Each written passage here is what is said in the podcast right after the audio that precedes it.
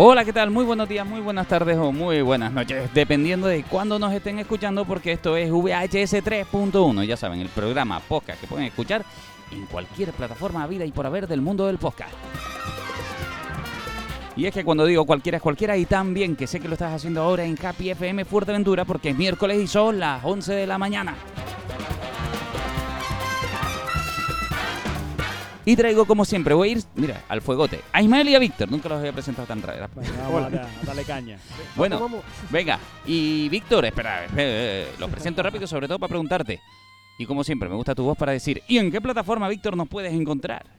Pues como bien has dicho, se puede encontrar prácticamente en cualquier plataforma. Eh, vámonos a Evox, Spotify, eh, Anchor, eh, no sé, Google Podcast. Anchor, Anchor, Google Podcast, Apple Podcast, donde le dé la gana. Yo es que como más aficionado al tema de los podcasts, me- es un mundo que me encanta, ¿eh? estar enganchado a ellos y me ayuda a pasar el tiempo de manera genial. Yo sé que hay gente, de hecho, nos los han dicho varias veces, algunos gente que trabaja en el hospital por las noches y demás, dice, oye, es que los pongo en podcast. Uf, y esa horita se me pasa rapidito. Así Sí, además lo, lo bueno que tiene un podcast es eso, te lo, te lo pones, puedes estar haciendo cualquier cosa, no tienes que estar atento como viendo algo en la televisión y tal, y bueno, y, y ahí estás con esa con ese acompañamiento Claro. en, en- en la orejilla. o Ah, sea, Hay otro que me dijo, yo siento decírtelo y demás, pero es que cuando voy al baño me pego un rato y, y los escucho. Y dice, bueno, pues si te ayudo a cagar, bienvenido pues, sea. ya está, ¿Por qué no? sea.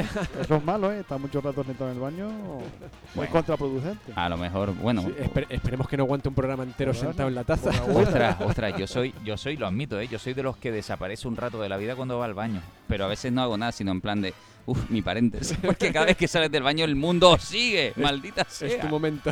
Sí.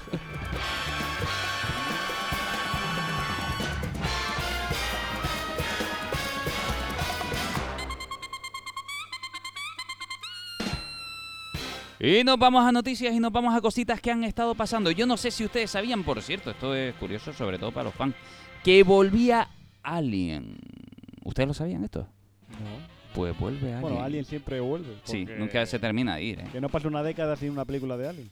Efectivamente, por lo visto la franquicia se retoma, están buscando protagonistas a la que ya tienen y confirmaremos cuál es cuando lo confirmen, porque ahora todo va y viene.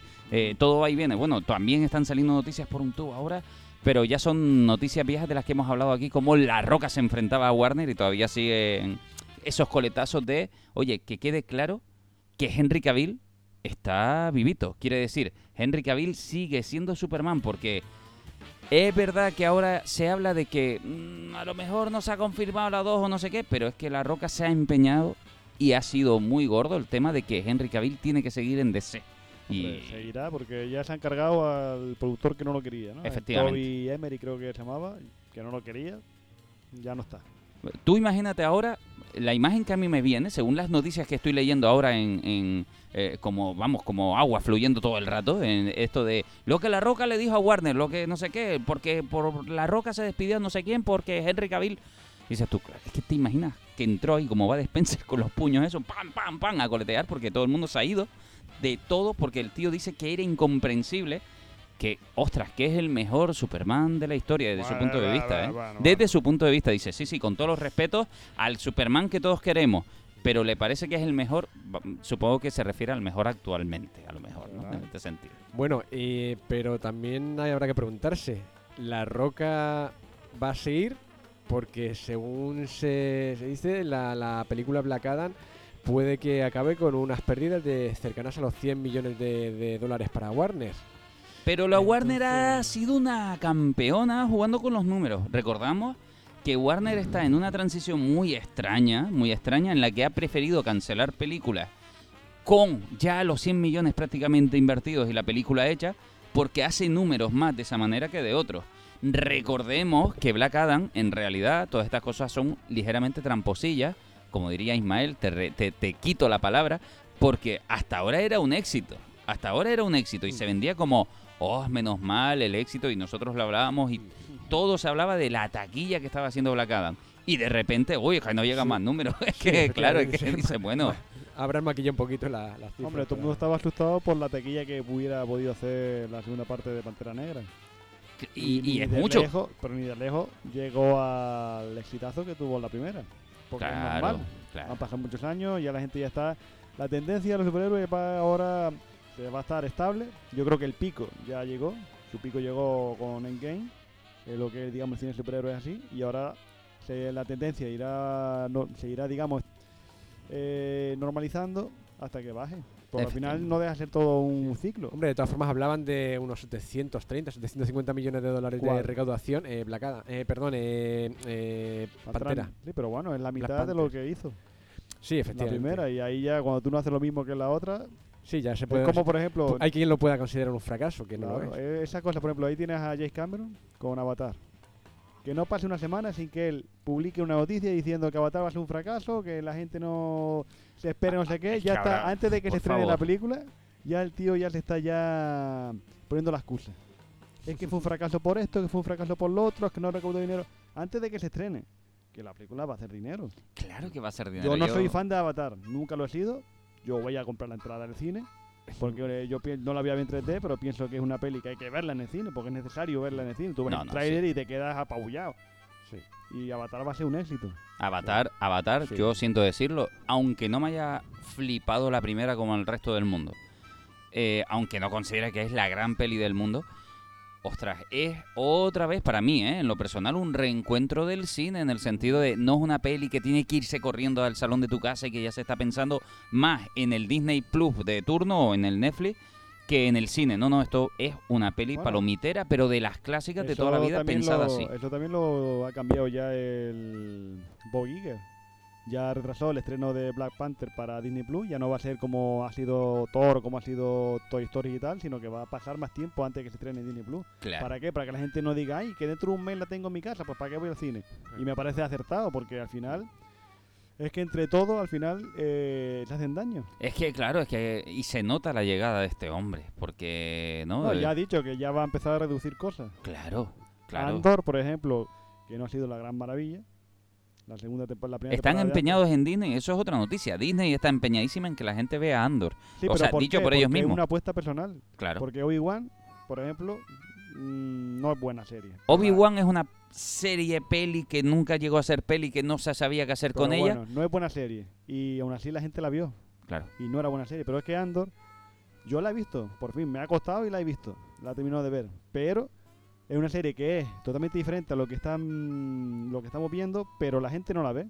Y ha ido perdiendo y perdiendo número y por eso está haciendo la estrategia de ponerla ahora mismo en el canal Fox. Creo que la va a estrenar, me parece, los tres primeros capítulos para que la gente se enganche y la vea en Disney Plus. Pero por ejemplo, lo que decía, la segunda temporada de Andor va para adelante porque ya se está empezando la producción. Pero hay otras series que estaban en, en la lista y ya este hombre ha dicho que nanay.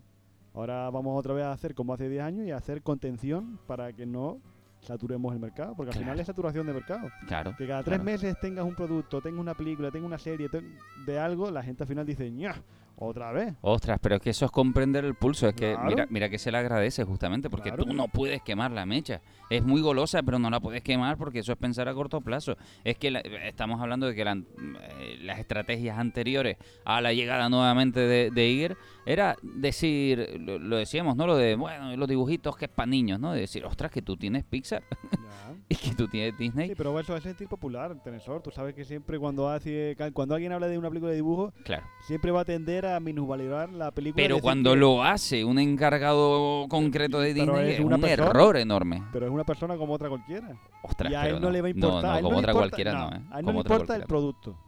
A lo que le importa es que el producto haga dinero. Y él la asocia películas de dibujos que son para niños.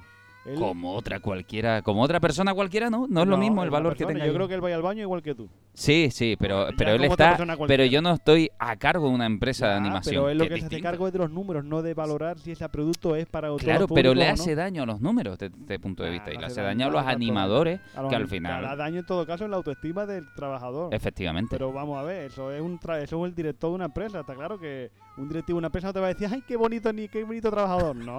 Él coge el látigo y te fan, fan, y para adelante. Y anímame aquí esto.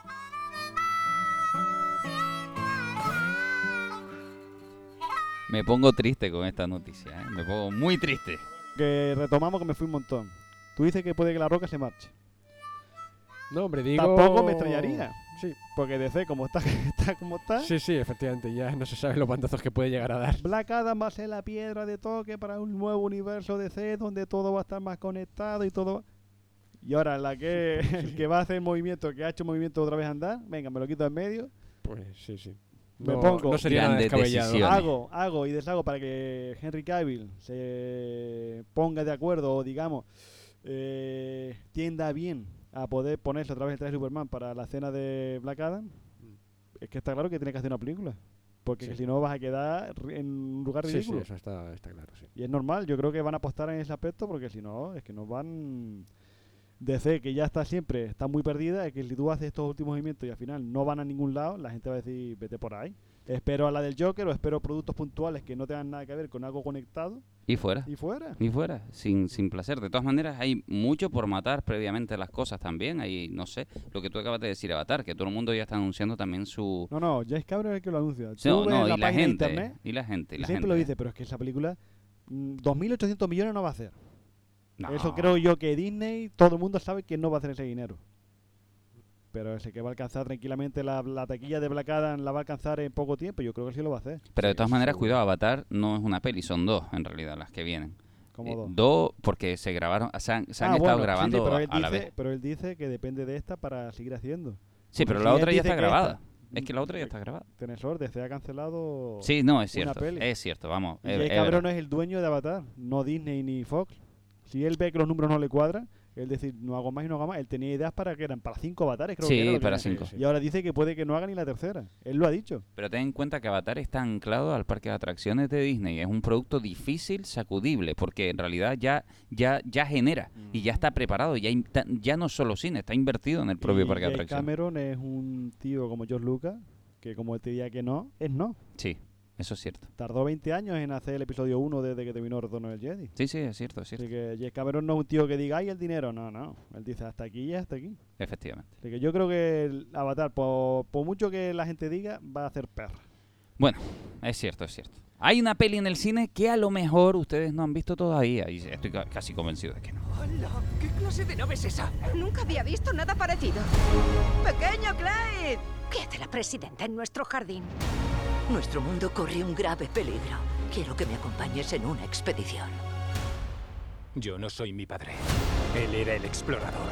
Sé que solo eras un niño cuando desapareció, pero eres nuestra única esperanza. Señor Clay, soy súper fan Oh, gracias. de su padre. ¿Cree que podría falsificarme su autógrafo? ¿Qué? Oh, pero ¿dónde estamos? Ethan, ¿te has traído al perro? Perdón. Claramente es un terreno inexplorado.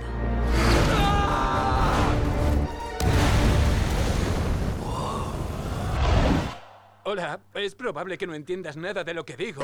Pues claro que te entiendo. Esto es Mundo Extraño, la película de Disney de ciencia ficción que me recuerda a varias películas que ya hizo Disney previamente en el hotel cuando no sabía muy bien por dónde iban los tiros con el público y evidentemente esta película que todavía, cuidado, vamos a hablar de ella un poco, de la extrañeza también que se ha vivido en torno a qué quiere la gente con la vida, porque esta peli, mm, Mundo Extraño, te digo una cosa, antes, antes de nada, había pasado un día del estreno y ya estaba la noticia del fracaso en taquilla de Mundo Extraño. Yo creo que ya hay redacciones previas, prehechas y prefabricadas. Ya está la plantilla. hecha. Claro que ya es están. como- No había pasado un día del estreno oficial. Quiere decir, el viernes noche, pues el sábado por la mañana, el fracaso de Mundo Extraño. Dices, pero si.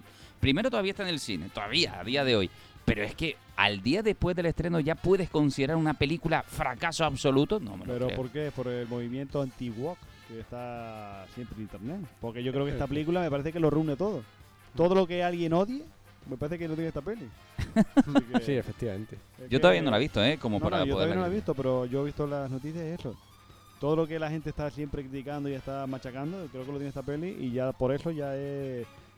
¿Qué va, ¿Qué va a ocurrir con esto? Que la gente, los estudios van a decir, pues vamos a tener que cortarnos un poco y vamos a tener que otra vez volver a, a la pareja estable o la pareja estándar para que la gente no nos esté tirando esto por, por tierra. La voy a ver este fin de semana y entonces ya la semana que viene Pero sí, podré es que es, hablar o sea, con criterio. Es que antes de, antes de eso, antes del estreno, ya pues ya eso, había grupos de, de gente de este, grupos ultra reaccionarios, Pues ya poniendo el grito en el cielo, llamando al boicot a la película porque degradaban el, el amor normal, entre comillas, y no sé qué y tal.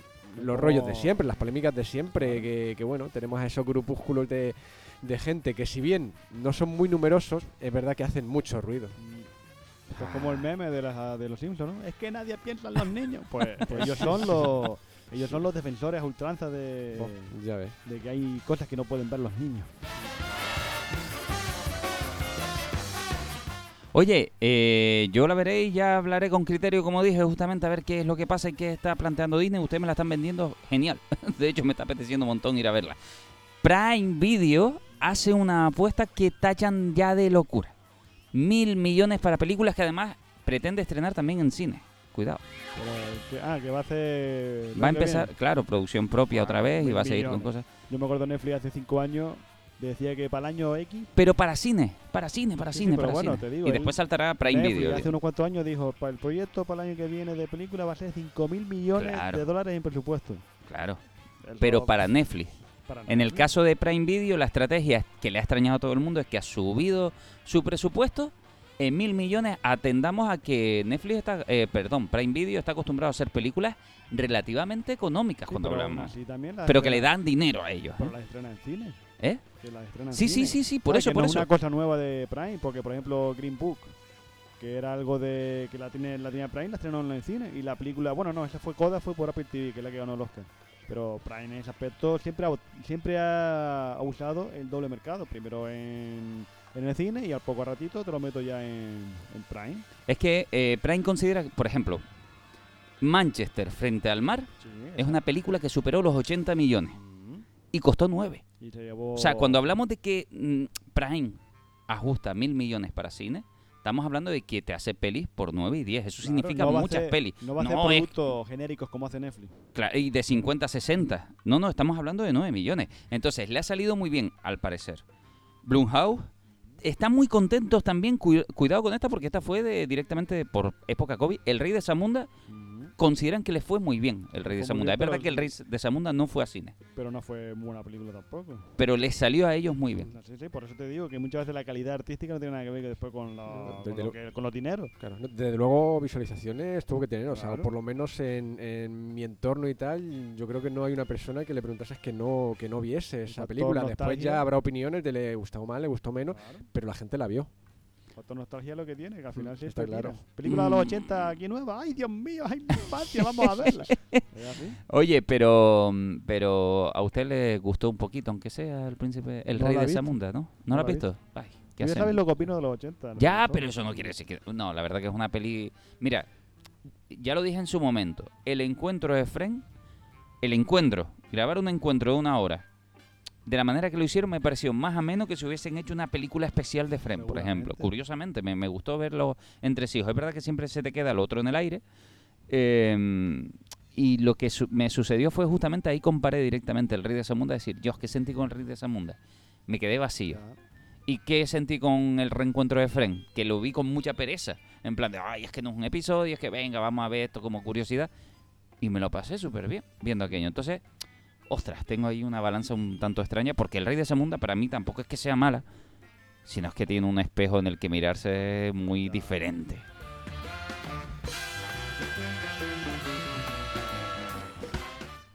Vives angustiado tú con los 80, ¿eh? Que ni lo miras. Es que para... vamos. Vamos a ver, Trensor. Eh, vamos a hablar de una serie que no está aquí en el planning, pero que la voy a traer. Venga, venga, suéltamela, suéltamela. Willow. ¿La viste ya? ¿Viste lo que está hasta ahora? No, no, he visto tráiler, sí. ¿No has visto la, ya se estrenó los dos primeros capítulos? Ah, venga, ahora- venga ya. yo- Eso es nuevo para mí, ¿eh? yo, me, yo Perdona. me- ¿No lo yo me- sabías? yo me he visto el primero. ¿Y qué? Eh, bueno, eh, me, me ha- me ha costado al principio un poco. Ujú, hombre, normal. Sí. O sea, y mira que me, me vi la me vi la película Igual porque hacía, hacía muchos años que Igual no, que yo que lo no me la veía.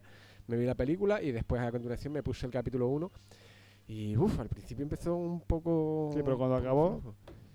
Bueno, mejor, o sea, va va- ganas de por lo menos seguir viendo. Sí, sí, sí, va, va increciendo, es verdad. ¿Qué digo que- yo con esto? Yo con los 80 soy muy crítico con la nostalgia de los 80. Siempre lo digo y así. La gente lo malinterpreta porque tengo un amigo que siempre me mete caña con eso y parece que por mucho que se lo explique no entiende lo que yo quiero decir con eso. Pero Willow, yo vi la vi los dos primeros capítulos hasta, hasta ahora. Es una serie que por lo menos no intenta aspirar a ser más de lo que es.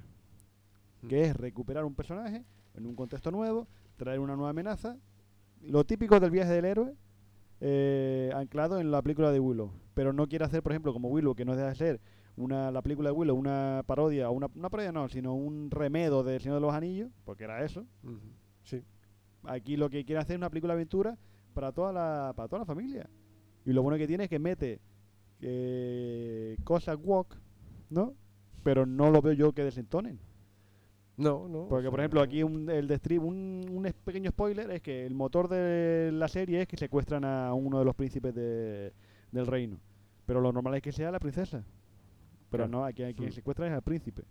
Y es la hermana, la que es la ducha con la espada, la que va ahí en, en su búsqueda. ¿Qué pasa? Que la gente lo va a criticar igualmente. Pero yo lo veo, por lo menos es algo diferente. Y luego, ¿qué me gusta también? Que no quiere ser imprevisible porque sí. Los movimientos que tiene son previsibles y me gusta porque por lo menos no quiere no quieren sacarte un giro ahí imprevisible que te quedes loco, no, no. Primero yo pensé que Laura Danan era una persona y llegó un momento en el capítulo y diga, no, pues ahora es esta. Y es verdad, y era esta. Y ya está, y no tiene por qué decir, ay, es que es muy... No, no. Hay un guion y lo que pasa es que nosotros estamos ya muy pelados de esto y podemos adivinar lo que va lo que va a ocurrir. Y yo no lo veo mal en ese aspecto, porque por lo menos juegas en un entorno seguro, de que por menos lo que vas a ver no te va a aburrir, porque yo estoy harto de capítulos que duran una hora en lo que no te cuentan nada. Que todo es relleno, relleno y no veo ningún tipo de acción. Y aquí por lo menos van rápido. A los 10 minutos ya están los personajes presentados. A los 20 minutos ya está el, el punto de giro. A los 30 minutos empieza la aventura y a los 40 minutos termina. Y el segundo capítulo empieza igual. Empieza la película, empieza, empieza, conoce nuevos personajes, ves nuevos personajes, viejos personajes que diga. Eh, termina el capítulo y tiene ganas de seguir viéndolo. Y duran 50 minutos. Y yo estoy muy en contra de los capítulos de 50 minutos porque me parecen demasiado largos. Pero aquí no me, no me los parecen. Aquí veo que están hechos con mucha con mucho ritmo. Entonces tuviste el primero y te está gustando.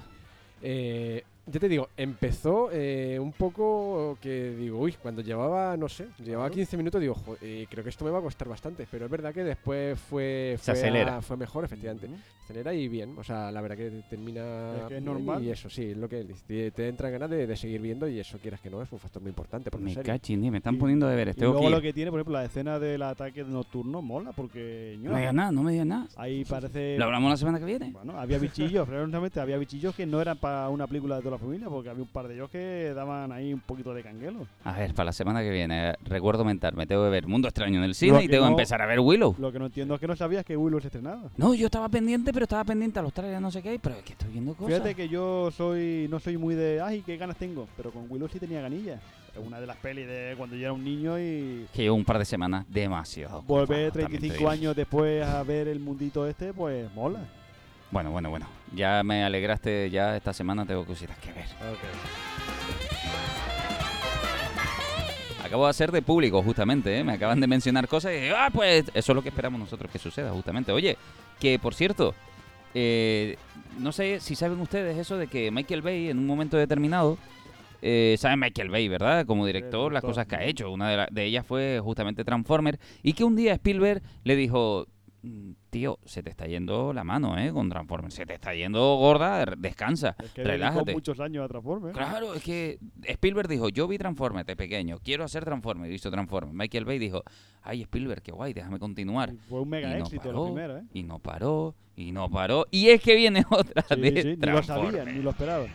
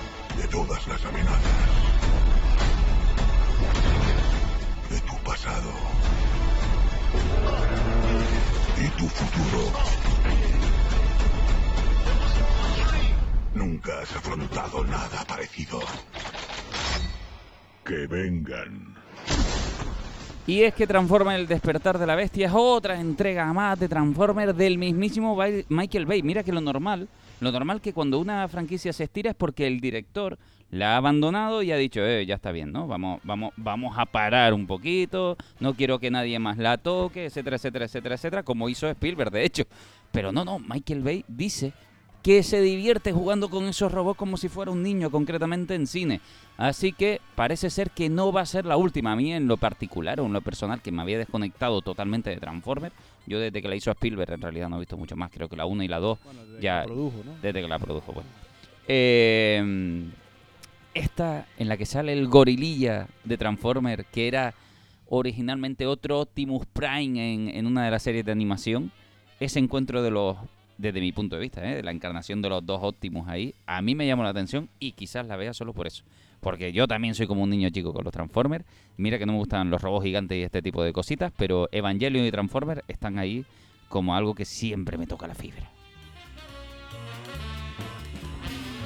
¿Tú vas a ir a ver o no, Isma? No sé. Porque yo las últimas de Transformers ya es que ah, me quedé yo cuál fue la última que. Yo es que no la vi. Creo que fue la tercera, la tercera o la cuarta. Tuviste más, más, más ganas Ya que yo. me terminó has- hastiando porque cada película es un reboot o una nueva versión de la, de la anterior, porque nunca, no hay una línea, para mí no hay una línea continuista de una película a otra, siempre hay una arma mágica que aparece, por la por arte de magia está ahí, hay que rescatarla, termina la película con Optimus Prime, porque voy a coger y voy a vengarme de no sé qué, y empieza la siguiente película y no se acuerda de eso. De repente Optimus Prime es malo, de repente Optimus Prime ha perdido la memoria y...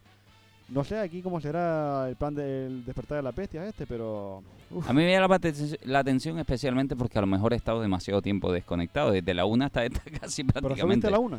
La 1 vi un poquito de la 2, dije, ay, esto ya no es para mí. Ya, ya sentí, desde la 2 sentí que se estiraba el chicle. Entonces Ya. cuando ya salió 3, dije, ay, ya no tengo cuerpo. No, yo creo que la última que vi fue la tercera y ya está. Y ya las demás pasé porque digo, ya no, no, ya no me llaman tanto la atención. ¿Tú, Víctor, viste alguna? Eh, sí, yo me vi varias, eh, y, pero la verdad es que me...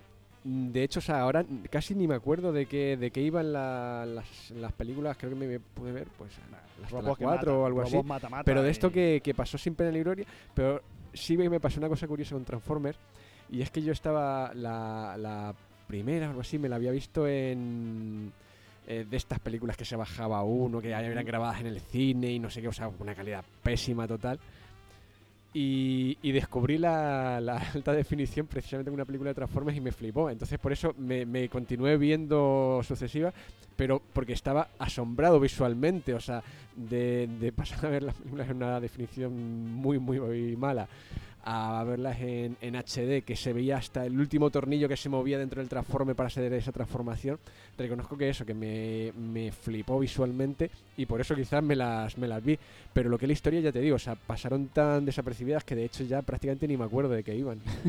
Eso, eso habla mucho de ella, Yo ¿eh? soy de mucho de una película de ese estilo. Y no sé, volver de cuánto han pasado ya. Seis años por lo menos desde la última. Uf, momento arriesgado tan pronto este, este revival. Bueno. Eh, no, no, no es un revival, esto es un aniversario lo que no, vamos a hablar de ahora. porque no han esperado mucho. No, Ah, no, no. ahora, Sí, ahora, ahora, Dale, lo que viene ahora.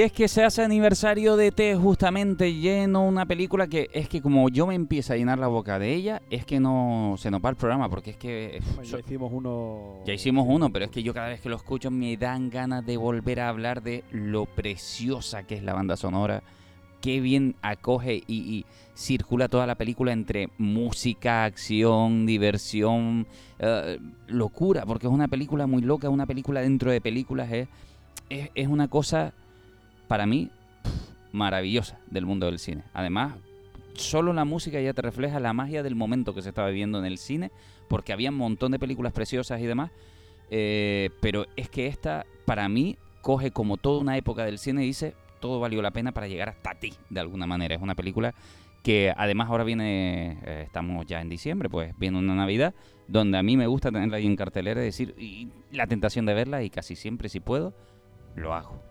Pues sí, y 40 años que han pasado ya desde ese estreno. Casi nada, 40 años. Se dice Pues, pronto. Yo tuve la suerte que vi, a- las vi, me parece, no sé si fue el 20 aniversario o el 30, no sé si sería el 2002 o el 2012, que hicieron el reestreno en el cine y la fui a ver, porque yo una cosa que hago, que cualquier cosa que se reestrene, que sea una película antigua, yo tiro. No, no, no, yo, yo también, yo también. ¿Pero la fui- viste con ametralladoras o con no, walkie-talkies? porque ya había pasado el 11S. Ya la vi ya con esto Con retocado. Con Ah. Con los- pero bueno, eso no importa. Eso Nada, es la magia no se va, la magia Era no la época va. en la que Spielberg estaba ahí muy compungido con lo del 11S, que quería borrar las torres digitales de la película de, también de ahí y todas estas movidas. Y por lo menos ya, ya se le pasó. Y él mismo se arrepiente de haberlo hecho. Él mismo se arrepiente de haber retocado la película. Así que, y yo la vi, la gocé. De decir, guau, por fin una película que yo vi de niño muchas veces y ahora que soy un poquito más adulto, meterme a verla en el cine en pantalla grande, eso mola. Ver por todo la sala cómo la música de John Williams nos va Es que es una nos va brutalidad. llevando, digamos, a ese, a ese mundo eh, en la caña. Yo, yo ya en el cine siento mucho aire en las bandas sonoras, Ujú. mucho golpe, brrr, no mucho estruendo. Y aquí es que sientes otro tipo de magia. Es verdad que era hemos cambiado, ¿no? Era sinfónica claro, en esa que es época, otra ahora es cosa. industrial. Sí. Ahora la música que se hace hoy día es industrial, hay mucho sintetizador mal hecho, porque en esa época también lo había. Y hay, es mucha más música de ambiente que no música mm, sinfónica que te, a- que te lleva, ¿sabes? No hay Claro. existe, ahora mismo leitmotiv no existe en el cine, es lo Mm. malo. Parecemos ahora viejitos de mi época. Claro, Pero, somos los viejos que aullaban a las nubes. pero esta película está llena de curiosidades, de magia, de un montón de cosas. La palabra magia se repite muchísimo, porque por lo menos a mí es lo que me inspiró en su momento. Eh, si- siempre te pone de buen rollo, porque en realidad es una película para niños, de niños, en el que todo es un niño. Quiere decir, este es un niño. Desde, desde la perspectiva que lo vemos es como un niño. Elliot es el niño que se encuentra al niño. Y después está el padre que nunca aparece, solo se ven esas piernas como si fuera un plano de los teleñecos de O la... De- claro, justamente. Y, y, y, y después descubres que también era un niño. Quiere decir que también era un niño, sí, porque era una persona que todavía creía en los Ah, alienígenas. en lo-. No, no, no. Me refiero que tenía esa mentalidad todavía de ser cazador de alienígenas, ¿no? Hay que ser bastante niño también para estar buscando ETs por todas partes. Más bien. Sí, justamente. Y, mm, y entonces tiene toda esa magia involucrada de el pensamiento infantil. Y, y a mí me parece hermosísima en todos los sentidos. Pero está llena de curiosidades. Por ejemplo, Víctor, una de ellas que se estaba nombrando últimamente. La secuela. Eh, sí, efectivamente. Y es que, mm, bueno, leyendo lo que leí, menos mal que no, que no salieron esas secuelas de las que se, se estaban hablando. Porque efectivamente, lógicamente, como toda película de, de éxito, pues se plantean la posibilidad de, de hacerle una secuela. Y entonces, bueno, pues concretamente la de, de- de- no sé si se llegó a, a escribir, no sé si un guion, un libro o algo así, libro una historia de, de cómo podría ser la, la secuela. Entonces, eh, como que era un, un viajero interdimensional, que no era del espacio, sino que era un viajero interdimensional con 10.000 años de antigüedad. Eh, que, y que volviera a Tierra y no sé qué para buscar a, a Elliot de nuevo. O sea, no sé, fue un- o sea, me, me ha dejado sorprendido una paranoia que, que la verdad es que digo, a ver, si me vas a hacer esto como secuela, mejor déjalo ahí. Déjate donde está, en el lugar que ocupa en la historia y ya está, dejémoslo ahí. Ho- Hombre, también Porque- depende si, si es eh, Helio, vienes del futuro, lo vienes a buscar y te lo tienes que cargar. Entonces No, ya- Que tenga 10.000 millones. ¿10.000 millones era o 10.000 años? O- 10.000 años, algo así. sí, eh, 10.000 años. o- sé. niños, pues agüita, ¿eh? Entonces la capacidad de hacerse adulto cuesta. Sí, sí, sí, o sí. eso es que el pobre Tess tenía una conmoción o algo en la película, por eso no reaccionaba. Hombre, yo tenía otra secuela que se había también hablado de hacerla, que también mola, para mí me molaba. Al final creo que se hizo un libro que se llamaba Temores Nocturnos o algo así, y era de unos alienígenas que invaden la Tierra y hay que pelear contra ellos. Elliot ya mayorcito pelea contra ellos. ¿Y qué pasa? Que lo hieren y entonces vuelve ET para salvar el día. Que encima aquí le dan el nombre, le ponen un nombre, creo que se llamaba eh, Cerrec o Terrec o algo así. Y digamos, asiste, lo que pasa es que el final es más triste, asiste a cómo muere Helio por salvar la humanidad y tal igual. Y aquí vemos, digamos, un ET y a la raza con más con más protagonismo a la hora de hacer más Mm. peleas con los extraterrestres malos. Tú dices, pues mira, esa idea para Hombre. un producto de serie B, Claro. algo serie B molaba. Y se une a, a esa influencia que tiene Star Wars del Senado Galáctico con los ET ah, y bueno, todo. es verdad, sí, sí. Ahí, ahí lo une, ¿eh? Oye, pues no sé con cuál de las dos quedarme. Ay, ay, ay, en realidad con sí, ninguna. La verdad que si no hagan ninguna. explota esa parte de la primera, de esa unión que se creó entre, entre ambos cuando ET estuvo en la Tierra y tal, pues dicen, bueno, venga, vamos Si a... no pusieron la pasta, es que ninguna al final dijeron, uy, uy, uy, No, mejor es, que, no. es que no había que tocarla. Y en es que esa época, en los 80, si había algo, era secuela de todo. así que Sí. Ahí también yo creo que Spielberg dijo, no, no, Menos mal. dame ideas, pero aquí si no me estoy muy convencido, nada hay. Ostras, y menos mal, ¿eh? Eh, hablando de productos que, han, que ha pasado tiempo por ellos, mira qué locura. Popeye y voy por el mar.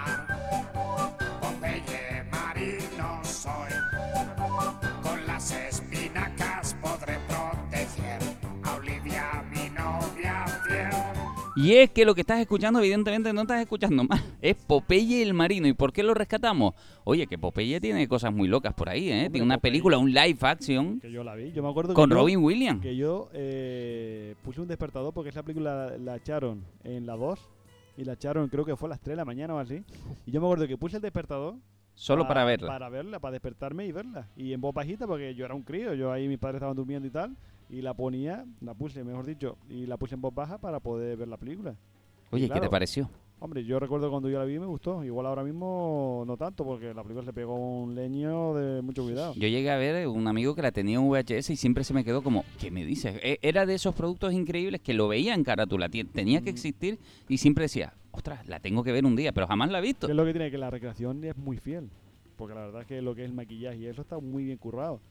Hacer a Robin Williams como Popeye y hacer el brazo no desentonado, no parecía que fuera en cartón piedra ni mucho menos. Ostras, pero eh, también te diré una cosa, es raro que no le hayan dado mucho bombo a Pero Robin por- Williams y Popeye. Pero porque una película cuando ya tiene ya la X de maldita o la X de fracaso, ya no se estila tanto, aunque mucho, porque mucho que tenga ese aura de culto, que puede tener una aura de culto, porque es una película que al fin y al cabo es una peli perdida, mm, se lo piensan muy mucho, por ejemplo, hoy día en apostar en sacarla en físico porque el físico está moribundo. Un día vamos a hacer una recopilación de pelis perdidas, de, Pelis de- de esas X que dices tú, contra, contra, como las de Waterworld, que ya hablamos en su momento, que no es que se le marcara la X, pero casi, en realidad. Y al final hoy se quiere rescatar, es que eso son cosas muy locas. ¿Y por qué traes Popeye a la lista? Traigo Popeye por una cosa muy, muy, muy, muy concreta. Y es que, atención, viene el manga de Popeye, justamente, el manga de Popeye, pero con perspectivas de acción muy locas, aquello es literalmente eh, la planificación que sería en combate en un Naruto o en un Dragon Ball, lo tienes en Popeye y con unos dibujos muy bizarros, muy locos. Y eso sí, súper ameno. O sea, es que no es un manga de burla, es un manga en toda regla Están locos estos japoneses. con las mismas líneas de perspectiva, con toda la acción que solo un manga te puede dar, pues ahí se van a recopilar las nuevas aventuras de Popeye. Muy loco la cosa, ¿eh? ¿Se lo esperaban o no? No, no, ya de cuando vi la noticia dije...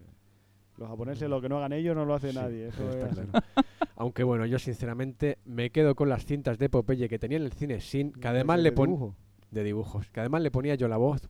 ¿Ah, sí? Claro, hombre, Ah, porque el cine sin no tenía audio, entonces claro, tenía uno que ponerle las Claro. voces a los No, yo me personajes. pillas muy... que no lo pillo. No, Entonces- ahí no, nunca llegué a ver eso. Yo me quedo con Popeye e Hijo, ¿no? La serie de sí. Ah, es verdad. Pero bueno, antes de que cambie de tema, ahora quiero hacer una pequeña recomendación de una peli que está en Netflix, que está pasando por desapercibida y que tiene mucho que ver con el cómic clásico como Popeye, que es la de Slumberman, este, la de Little Nemo. ah, la de cierto. Jason Momoa. Sí, sí, sí, sí, sí, sí.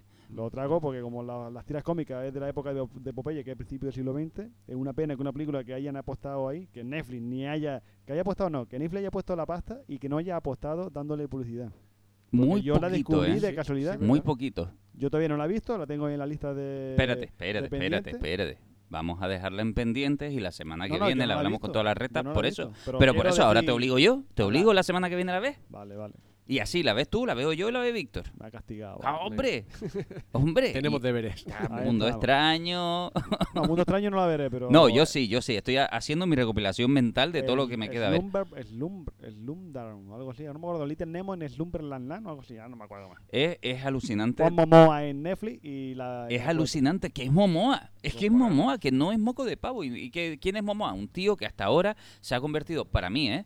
En un pequeño icono. ¿Te acuerdas aquella época donde decías, no, es que sale Bruce Willis, o sale Schwarzenegger, o sale Tom Hanks? Y decías, es que si sale él, voy a verla.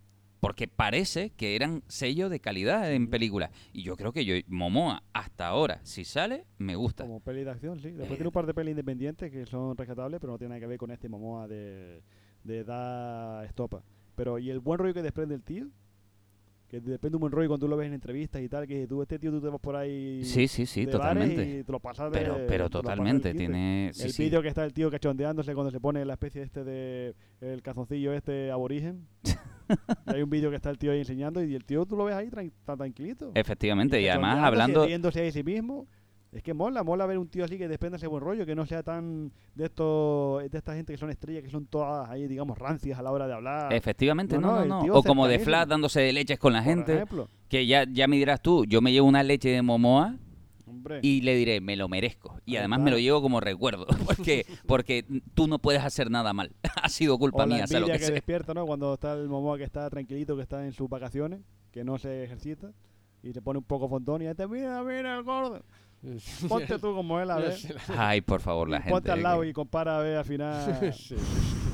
Pero sí, no, no, es que eso, hay de- demasiado, demasiado odio y en cuanto se ve, no sé si al final entra en, en juego el factor envia o algo así. Claro que la envidia. Pero Claro, sí, va a ser sí, sí, envidia. si claro, tiene abdominales hasta en la frente, cuando la arruga no va a tener envidia. No, no, sí. por, por eso, por eso digo que, que, o sea, y le ven un poco, un poco eso, pues porque también tiene derecho a relajarse y ponerse un poco Y barrigoncillo a comer tal. McDonald's si quiere. Efectivamente. Y a ser normal en la y vida, ser- pero si es que además tiene, feliz, tiene un físico ese hombre. Ya no es portentoso a los Schwarzenegger o, o Stallone.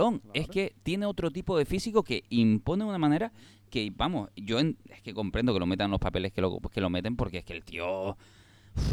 Pero la Roca y él, un combate entre ellos es Goku. menos- pero por lo menos tiene carisma en ese aspecto, ¿sabes? no, sí, claro, Se claro. desprende mucha mucho. personalidad y eso mola que un tío que por lo menos está el tío como un armario abierto, pero mola que no sea de estos como Schwarzenegger. Sí, no. El tío Sí, hace sí. gracia, es capaz Sí. de comedia y hace películas serias y lo hace bien las dos cosas. Sí, sí, es bastante carismático en Y eso pantalla. Oye, hablando de carisma, uf, lo que también trajo Netflix y que mucha gente criticó previamente, Mm. incluso criticó posteriormente, y yo no me he encontrado nada malo de ella. Por lo menos no en ese sentido. Nunca más se creó como un refugio para que nuestros niños crezcan y aprendan sin importar quiénes o qué sean.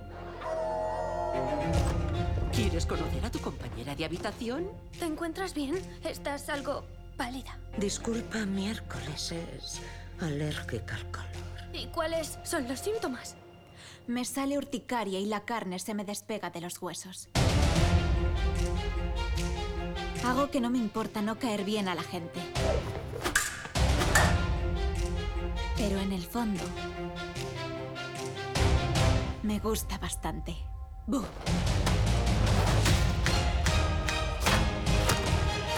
Hay algo muy extraño, ¿sabes? Y no solo por ser un colegio. Sociedades secretas, librerías secretas, un monstruo homicida. ¿Qué otras sorpresas nos aguardan?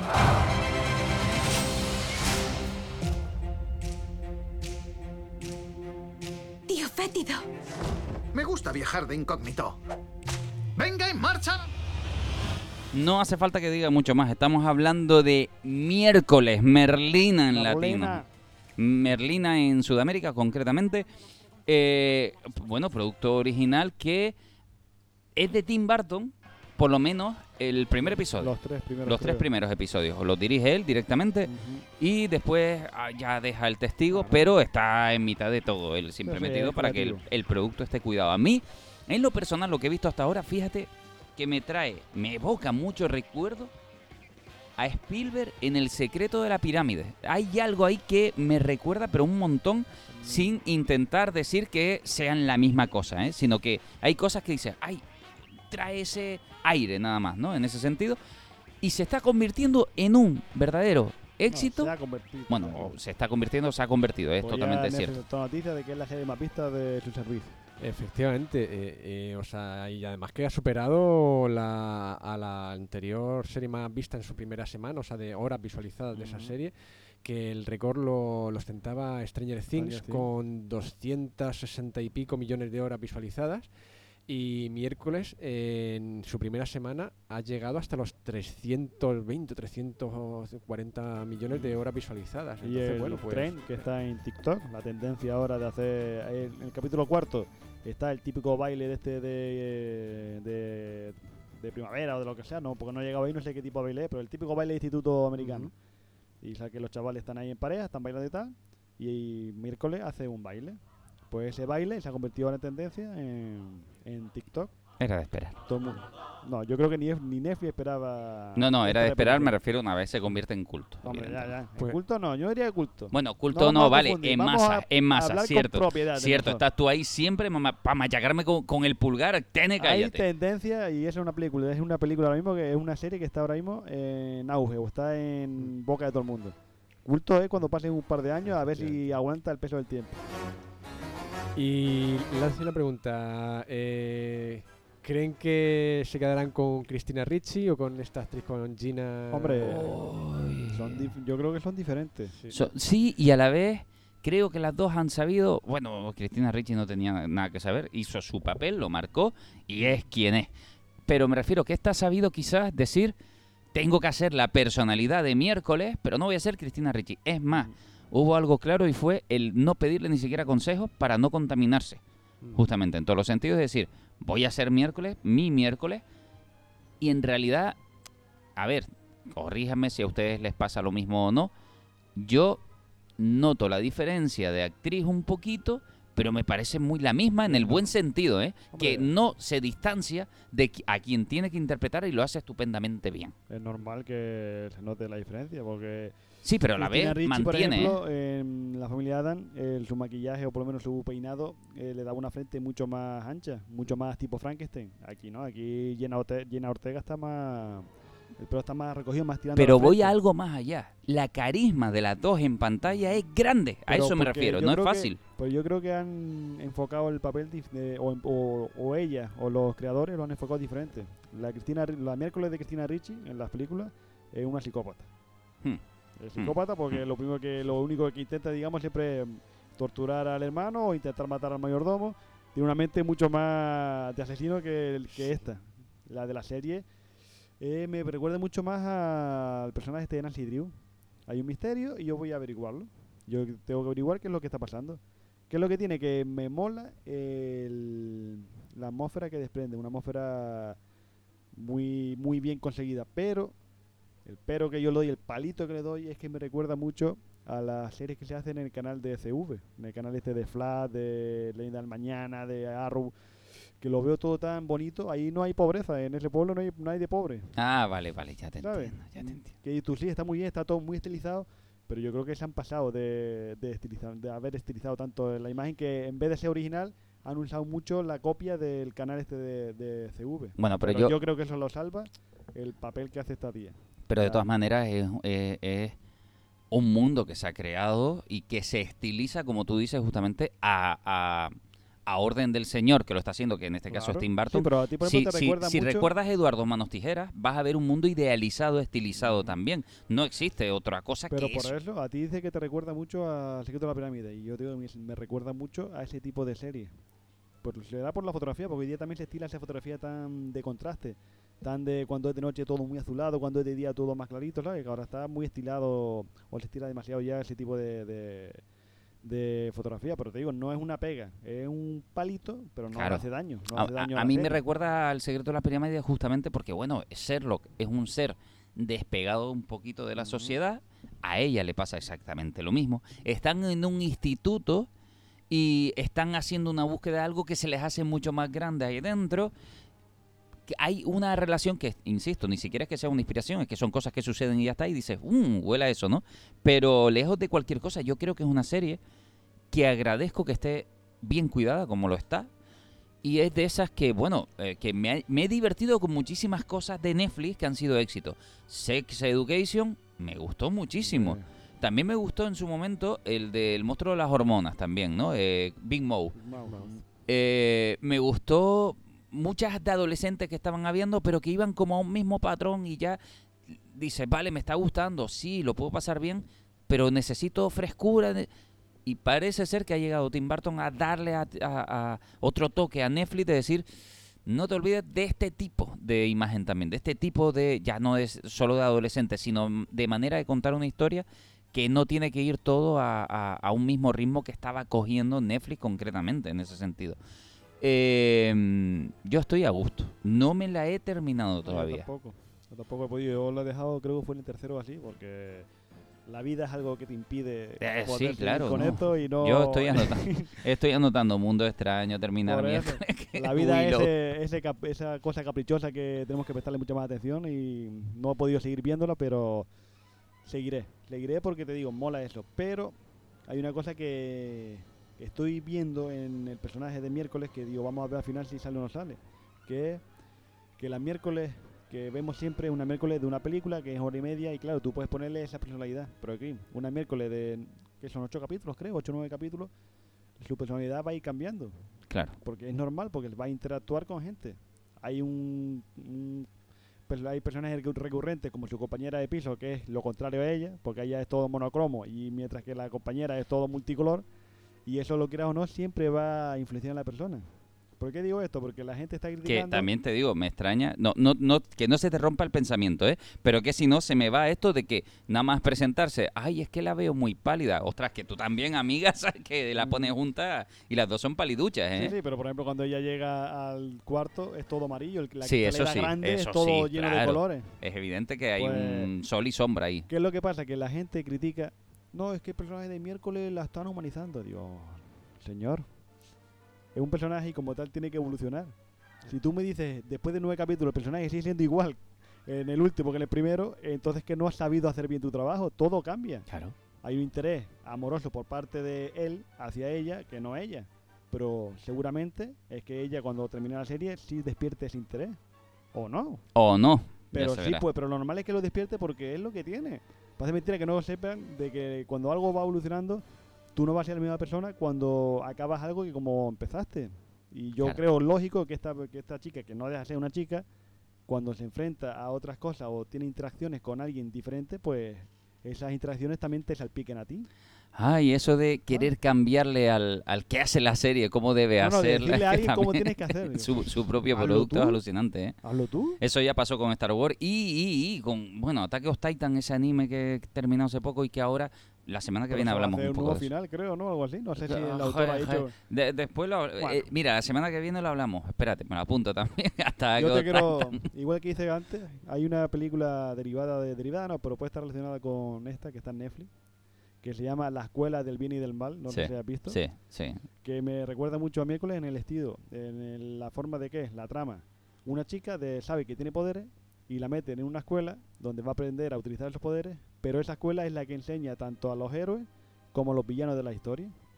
Y mola esa tendencia porque es decir, tú puedes empezar siendo el héroe, pero según cómo vayas entrenándote, igual derivas para Claro, otro lado. claro, claro. O al revés, empiezas siendo una villana y según cómo vas entrenando, puedes de repente cambiar tu forma de ser y volverte del lado de los héroes. Y es una peli que digo yo, también está pasando de tapadillo, porque se estrenó en el plena, pleno escándalo cuando Netflix canceló la serie esta de, de La Winch. Sí. Y yo creo que recuerda mucho ese estilo de magias y tal, que no dejan de ser películas entretenidas, que tú te sientas y la ves entera. Y encima está Chalicerón, que eso ya es un aliciente para verla. Hombre, debería. Debería. Pues de aquí otra película pequeñita que parece que Netflix no se acuerda de que la estrenó y por lo menos a quien le interese este tipo de películas con magia y con personajes interesantes, pues ahí la tienen. Ostras, el algoritmo ahí, hay cosas que no El está haciendo no, bien, el ¿eh? falla, no está claro. Bueno, estábamos hablando, fíjate, bueno, ya hablaré, pero Mocaró estaba el otro día en el escenario del, del festival que se hizo y hablaba de la cartelería de cine en las miniaturas de Netflix, porque Mocaró es cartelista de cine. Y decía, es que ahora a veces te pueden llamar y te pueden decir, hazme al día no sé cuántas miniaturas, como si fueran carteles, con el mismo mismo o algo así, para que el algoritmo te dé a ti un cartel, a ti otro, a ti otro, para que ver el mismo producto. Es una locura, pero después lo que estoy viendo es que en realidad el algoritmo muy bien no está funcionando porque esa a mí no me ha llegado, por ejemplo. De a, mí, fí- a mí sí, y no soy de mm, que veo siempre ese estilo de peli. Eso sí, ponte un K-drama y vas a ver en el algoritmo. yo veo K-drama y va a haber cientos de K-dramas después. No, sí, sí, sí. Pero lo raro, tú dices los, los carteles, yo para mí que harán fotos. Ah, los hay. Es que no están cuidados Es efectivamente. Va- vamos a ver, vamos a ver. Es que depende, porque es depende porque muchas veces el trabajo es tan rápido y tan inmediato y tan tal que no, no se puede hacer cartelería. Al final lo que hace son imágenes retocadas rápidas. Es que yo sé, la, eso yo sé lo que tú dices porque saltó una vez una polémica. No, es que Netflix pone, como era, pone fotos de tíos esculturales para que la gente que tiene tendencias homosexuales se pongan a ver. Y digo, pero Dios mío, ¿cómo llegan a esa, cómo llegan a esa línea de razonamiento, a esa argumentación? Ismael, ¿cómo no llegas tú a ese ¿Por qué razonamiento, no? Ismael, ¿Por no? favor? Porque yo comprendo de que si tú ves algo similar a la magia, si hay una película o una serie que tiene algo de magia, lo normal es que en el cartel te ponga, yo qué sé, un rayo. Sí, claro. De decir, esto te gusta.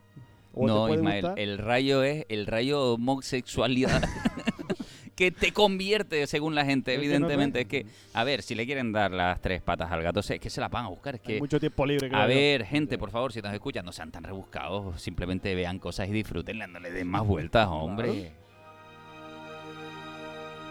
Ahora, fíjate que es una chorrada, pero ¿sabes qué me habría gustado de miércoles? Es una auténtica chorrada. ¿Qué? Que hubiese Netflix empezado su rollo de voy a poner un episodio por semana y además miércoles cuando lo pones, todos los miércoles. Pero- ¿Te acuerdas que el miércoles tienes Ah, que ver pues, miércoles? Molaría. ¿eh? Habría molado. Habría Yo es que digo, otra, ¿cómo, cómo pierden Pero esa? bueno, como los miércoles tengo Willow, pues no me hace daño. Ah, Pues mira, voy a empezar a verla y así ya la semana que viene la, la hablamos. Oye, pues nada, nos tenemos que ir. ¿Qué, qué, qué le vamos a hacer? Nos vamos con miércoles. Ya tenía más cositas, quería hablar, de- pero nada, como siempre, se nos quedan cositas en el tintero y ya le daremos la vuelta. La semana que viene tenemos deberes. Este fin de semana voy a ver Mundo Extraño y un- todo lo que hemos hablado ahí. ah, tengo que re- rememorar. Bueno, Ismael, muchísimas gracias por haber venido. De nada, no me olvido de Desencantada, ¿eh? que también la tengo pendiente que no he podido verla. Cierto. Ay, me la anoto. Tengo que ver Willow, desencantada. Bueno, ahora hago la memoria mental. Hay muchos deberes que hacer. Víctor, gracias por haber venido. Gracias por haber estado aquí. Gracias por invitarme un día más. Y muchísimas gracias a todos ustedes por habernos escuchado. Ya saben que nos pueden oír en cualquier plataforma de podcast, Spotify, Anchor, Anchor, como la quieras llamar, ¿eh? Apple Podcast, Google Podcast, en todas partes. Y si nos estás escuchando, que lo sabes, sé que lo estás haciendo ahora mismo desde el coche o desde cualquier oficina, donde sea, en Happy FM Fuerteventura, todos los miércoles a las 11 de la mañana. Adiós.